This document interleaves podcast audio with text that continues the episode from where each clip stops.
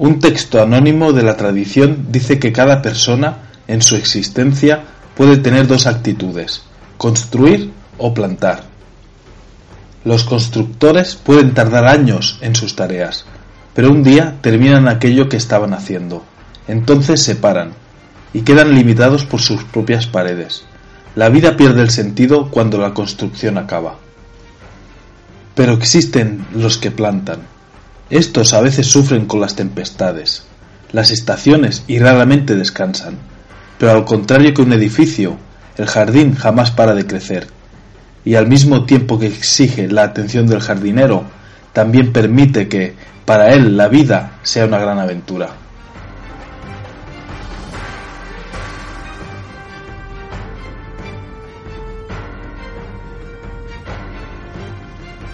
Soy Juan Diego López y esto es un podcast de desarrollo personal. Happy Moments, episodio 20.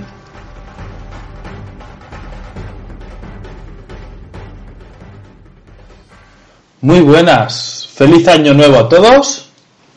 Deseo que todos hayáis estado con las personas queridas, ya que para mí es la mejor manera de celebrar estos días de fiesta que seguro que con la comida y con la bebida nos hemos pasado un poco todos.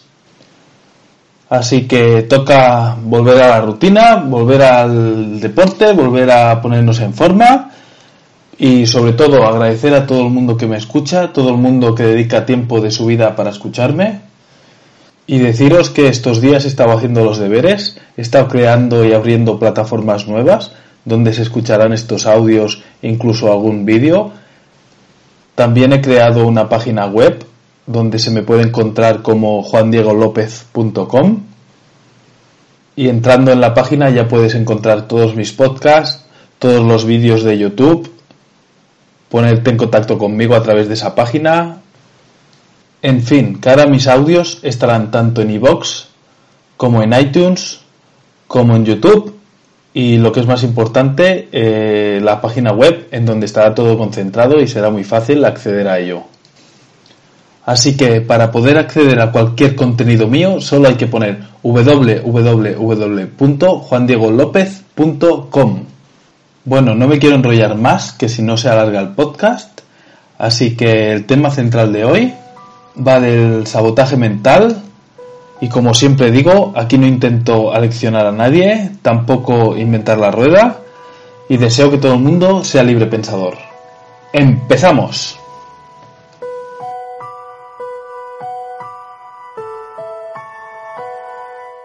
En la madurez, cuando ya hemos pasado por mil y una crisis, seguimos saboteándonos mentalmente, hasta sentirnos tristes, agotados físicamente o hasta enfadados con nosotros mismos. Y lo que es peor, culpándonos de todo.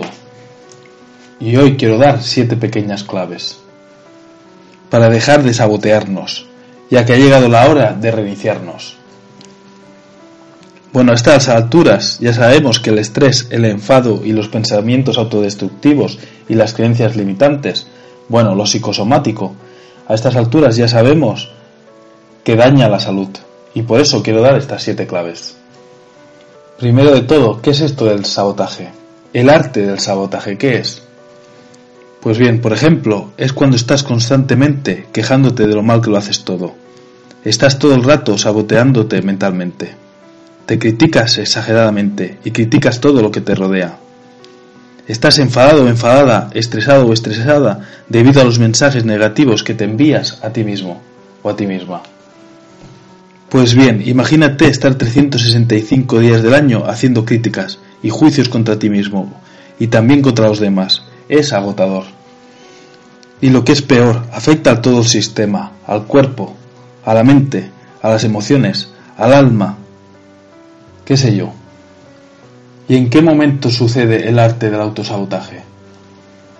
Pues bien, cuando te infravaloras, cuando no reconoces tu valor como persona y permaneces en la indiferencia con respecto a tus recursos internos.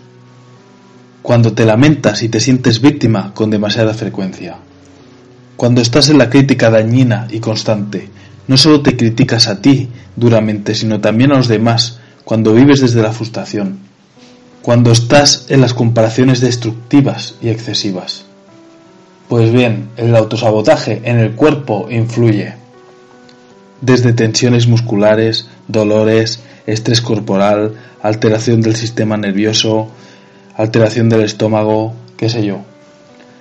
Y en la mente, los pensamientos destructivos y creencias limitantes nos roban la energía y la capacidad para ver y diseñar una vida de otra forma. Y en el alma, ¿cómo afecta en el alma? En el alma aparece la desesperanza por la vida y dejas de creer en la energía vital que todo lo rodea y que estás en ella. Bueno, como he dicho al principio, voy a dar siete claves para dejar de autosabotearnos y para que cambiemos la mentalidad. El primero, cuestiona cada pensamiento negativo que nace de ti. Te armas de valor y te haces preguntas como ¿qué consigo con el sabotaje mental? ¿Hacerme más daño? ¿Qué está provocando en mi vida y mi salud el sabotaje mental? 2. Cambia de mentalidad. Transforma el arte del autosabotaje en el arte de reiniciar. La clave está en dar una vuelta a tus pensamientos, cambiar las creencias limitantes por nuevos pensamientos e ideas que dan un giro de 180 grados a tu vida. 3. Haz un plan para abandonar viejas creencias. Sé consciente de que la vida se va rápido. Y cuando quieres darte cuenta ya no está aquí, por lo que empieza por hacer un plan para abandonar viejas creencias que ya están enquistadas. 4. Creo que esta es la que más me gusta. Siembra nuevos pensamientos. Tu mente espera que alimentes los pensamientos de amor, alegres y llenos de energía. 5. Dale un giro a tus emociones. Haz una pequeña lista de aquellas emociones que te gustaría experimentar más a menudo y trabaja con ellas, pero de verdad y desde el corazón. 6. Relaciónate con conciencia. Construirás relaciones de igual a igual, desde la conexión y la comunicación sincera y libre de críticas. 7. Conecta con tu alma. El autosabotaje implica una pérdida de energía importante, por lo que pierdes la conexión con tu ser esencial. En la medida que vas cambiando, percibes a tu alrededor la energía vital que rodea todo. Sientes que fluyes mejor con tu universo interior y exterior.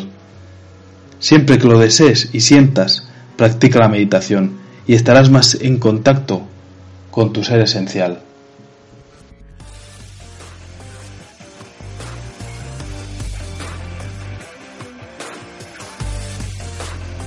¿Necesitas redirigir tu vida y equilibrar cuerpo, mente y alma? Contacta en www.juandiegolopez.com. He cogido lo mejor de cada curso y conocimientos que he adquirido en los últimos años y los entrego en la sesión. Contacta en www.juandiegolopez.com.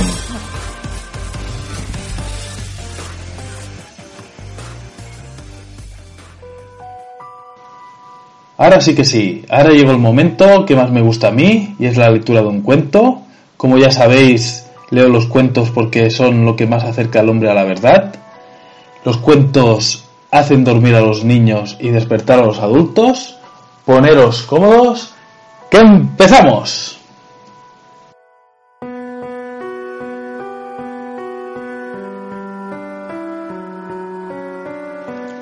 Una hija se quejaba con su padre acerca de su vida y de cómo las cosas le resultaban tan difíciles. No sabía cómo hacer para seguir adelante y creía que se daría por vencida. Estaba cansada de luchar. Parecía que cuando solucionaba un problema aparecía otro. Su padre, un chef de cocina, la llevó a su lugar de trabajo. Allí llenó tres ollas con agua y las colocó sobre el fuego. En una colocó zanahorias, en otra colocó huevos y en la última colocó granos de café. Las dejó hervir sin decir palabra. La hija esperó impacientemente, preguntándose qué estaría haciendo su padre. A los veinte minutos el padre apagó el fuego, sacó las zanahorias y las colocó en un tazón, sacó los huevos y los colocó en otro plato. Finalmente coló el café y lo puso en un tercer recipiente. Mirando a su hija, le dijo, Querida, ¿qué ves? Zanahorias, huevos y café, fue su respuesta. La hizo acercarse y le pidió que tocara las zanahorias. Ella lo hizo y notó que estaban blandas. Luego le pidió que tomara un huevo y lo rompiera. Luego de sacarle la cáscara, observó que el huevo estaba duro. Luego le pidió que probara el café. Ella sonrió mientras disfrutaba de su rico aroma. Humildemente, la hija preguntó, ¿Qué significa esto, padre? Él le explicó que los tres elementos habían enfrentado a la misma adversidad, agua hirviendo, pero habían reaccionado en forma diferente. La zanahoria llegó al agua fuerte, dura, pero después de pasar por el agua hirviendo se había puesto débil, fácil de deshacer. El huevo había llegado al agua frágil, su cáscara fina protegía su interior líquido, pero después de estar en agua hirviendo, su interior se había endurecido. Los granos de café, sin embargo, eran únicos. Después de estar en agua hirviendo, habían cambiado el agua. ¿Cuál eres tú, hija? Cuando la adversidad llama a tu puerta, ¿cómo respondes? le preguntó a su hija. ¿Eres una zanahoria que parece fuerte, pero cuando la adversidad y el dolor te tocan, te vuelves débil y pierdes tu fortaleza?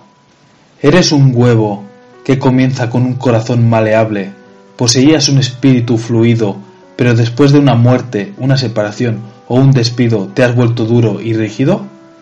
Por fuera te ves igual, pero eres amargada y áspera, con un espíritu y un corazón endurecido? ¿O eres como un grano de café? El café cambia al agua hirviendo, el elemento que le causa dolor. Cuando el agua llega al punto de ebullición, el café alcanza su mejor sabor. Si eres como el grano de café, cuando las cosas se ponen peor, tú reaccionas en forma positiva, sin dejarte vencer, y haces que las cosas a tu alrededor mejoren, que ante la adversidad exista siempre una luz que ilumina tu camino y el de la gente que te rodea. Esparces con tu fuerza y positivismo el dulce aroma del café.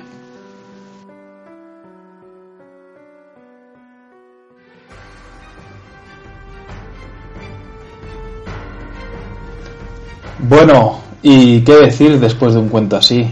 Deseo que os haya gustado casi tanto como a mí y que cada uno saque su propio beneficio para ser un poco más feliz. Si te ha gustado este podcast puedes hacer tres cosas. 1. Suscríbete a mi canal de iVoox. 2. Compártelo con tus familiares o amigos. Y 3. Si te ha gustado, dale al like. Bueno, y hasta aquí el podcast de hoy. Gracias por escucharme. Deseo que todo el mundo tenga una feliz entrada de año.